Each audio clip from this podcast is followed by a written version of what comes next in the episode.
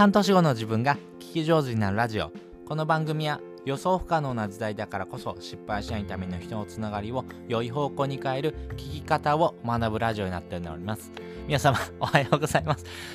こんにちは。こんばんは。ためひろです。今日も一日頑張っていこう。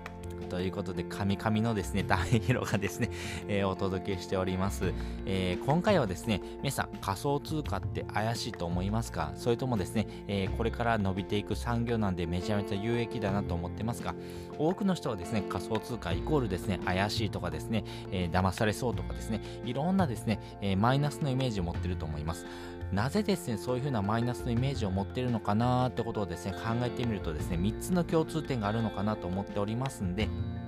今回はですね、仮想通貨を怪しいと思うですね、3つの共通点をですね、お話ししたいなと思います。まあ、仮想通貨というものをですね、聞くとですね、まあ、聞いただけでですね、アレルギー反応のようにですね、うわ、怪しい、ちょっと危ないっていうふうにですね、思ってしまう人のですね、共通点かなと思いますし、まあ、仮想通貨っていうところのですね、お話をする上でですね、やっぱりお金儲けの話にですね、しか聞こえないっていう方もですね、いると思いますけども、そうじゃないんだよっていうところもですね、合わせてですね、お話したいなと思います。で、先にですね、仮想通貨が怪しいと思う3つの共通点をお話ししておきます。1つ目、イメージができない。2つ目、価格の乱高下が激しい。3つ目、自分の生活に必要でないということです。それぞれ解説をしていきます。まずですね、一番はですね、イメージができないってことがですね、大きいなと思います。まあ、触ったこともないですし、面白いとも思わないとかですね、あとリアルのお金を使うっていうことなので、やっぱりリアルのお金を使う理由がですね、ないよというふうにですね、考える人が大きいかなと思います。でですね、仮想通貨のですね、えー、お話をするとですね、仮想通貨、それ何ですかっていうふうにですね、概念ばっかり聞いてしまう人って多いと思いますけども、この概念をですね、話してもですね、結局イメージってできないと思います。仮想通貨、まあ、仮想のですね、えー、お金なので、目に見えないものがですね、お金の価値をですね、変換しているというものです。そんな話をしてもですね、イメージって湧きますか？湧かないですよね。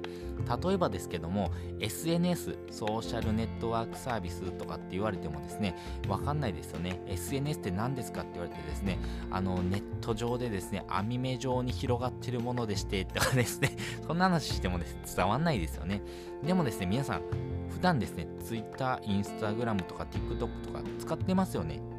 使ってるからこそですね、イメージができるんだなと思います。やっぱりですね、わからないなりにですね、体験するからこそですね、知れるですね、あの体験っていうのがあります。なので、そんなのをですね、自分自身もですね、わかんないんであればですね、やっぱり仮想通貨をですね、購入してみてどうかとかですね、日本よりもですね、価値が上がると思うかどうかとかですね、やっぱりビットコインというものがですね、やっぱり仮想通貨の中でもですね、やっぱり代表的かなと思いますんで、まずはですね、そういったものをですね、買ってみるとかですね、まあ世界でですね、実際にですね、決済として使われてますんで、まあそういったところをですね、自分で体験してみるっていうのがですね、大事かなと思います。まあ体験してみないとですね、えー、まずは話にならないかなと思います。やっぱりインスタグラムとかですね、TikTok とかやってみてですね、あ、こうやったらいいんだなとかですね、あ、なるほど、リールってこういう風にですね、できてるんだな、ちょっと面白いなとかですね、なんとなくですね、やってみないと分かんないことがありますんで、その話だけ聞いてもですね、いやいや分かんないっていう方はですね、まず触ってみるのがいいかなと思いますんで、えー、まずはですね、購入してみるということから始めてみてもいいかなと思います。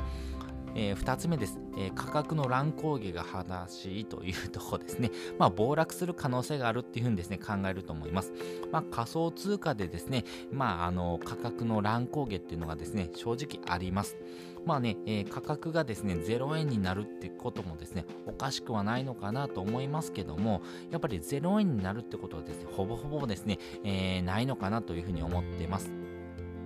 特にですね、この価格がですね、0円になるんだったらですね、まだしもですね、えー、マイナス、要はですね、借金みたいになるっていうふうにですね、考える人もですね、いたりします。えー、そういうふうなことをですね、えー、なるっていうことはですね、まあ、要素っていうのがですね、あるんですけども、あの、この借金になるとかですね、マイナスになるっていう時にはですね、FX とかでですね、レバレッジ取引をですね、した場合ぐらいかなと思います。まあ、このレバレッジ取引っていうとですね、まあ、簡単に言うとですね、取引所からですね、借金してですね、取引を行うことですね。まあ、こういうふうなですね、取引をしない限りですね、えー、お金がマイナスとかですね、借金になることがありません。まあ、価格が0円になる可能性はですね、えー、ないことはないんですけども、実際ですね、価格が0円になるっていうのはですね、えー、なかなかないのかなと思います。例えばビットコインであればですけどもね、他のですね、草コインであればですね、全然0円になる可能性なんかもですね、非常に高いかなと思います思いますんでね。基本的にはですね、余剰資産で対応するのがですね、おすすめかなと思います。まあ、ただですね、あの、ビットコインがですね、まあ、基本的にはいいかなと思います。ビットコインとイーサリアムかな。まあ、この2つはですね、あの、価格が0円になるってことはですね、ほぼほぼないと思いますんで、まあ、そのあたりをですね、購入してみるのがいいかなと思いますね。でですね、これ、えー、テクノロジーのですね、えー、進化によってですね、物質的なところからですね、あの、物のやり取りがですね、あの、物をですね、返さずにやり取りができるってことがですね、あの、世界中でですね、えー、整ってきてるインフラですんで、やっぱり仮想通貨ってものがですね、普段のですね、生活の中でですね、えより実装されてくるということになります。なのでですね、私自身はですね、この価値はですね、どんどんどんどん上がり続けると思いますし、むしろ日本円だけ持ってるって方がですね、実は危ないのかなというふうに思っております。そして3つ目です。え自分の生活に必要がないっていうこと。まあ、ここがですね、結構大事なのかなと思ってます。要はですね、仮想通貨を使ってですね、え生活してる人って方法いないと思います。でもですね、日本に住むのであればですね、えー、日本銀行券を使って生活してますよね。まあ、そのようにですね、やっぱりその国々でですね、使われてる通貨をですね、使っときゃですね、まあ、あ生活はですね、成り立ちますよね。なので、仮想通貨ってものをですね、使うタイミングがないので、要はですね、自分たちの生活にですね、必要がないというふうに思ってですね、えー、この仮想通貨というものをですね、えー、ちょっと軽視するというふうなですね、ことを考えている人がいるのかなと思っています。まあ、ただですね、ね昨年ですね、2021年の6月5日にはですね、えっと、中米のですね、エルサルバドルというふうなですね、国でですね、あのケバブ市長、えー、大統領がですね、ビットコインをですね、法定通貨としてですね、まあ、採用しますよっていうふうにですね、発表したぐらいですから、やっぱりですね、えー、世界中の方でですね、まあ、特にビットコインですね、ビットコインはですね、あの世界の通貨としてもですね、あの活用するということがですね、えー、多くの国で発生しています。まあ、このですね仮想通貨をですね法定通貨とするというようなですね試みは世界初なので、まあ、今後ですねこういうふうな法定通貨として機能するかというのがですね注目されてますね。まあ、つまりですね、ビットコインで生活できる世の中にですね、どんどんどんどん変わってるってことですね。なので、日本に住んでてもですね、この仮想通貨、特にビットコインを使ってですね、生活をするってことがですね、えー、数年後にはですね、えー、実装されてくるかなと思います。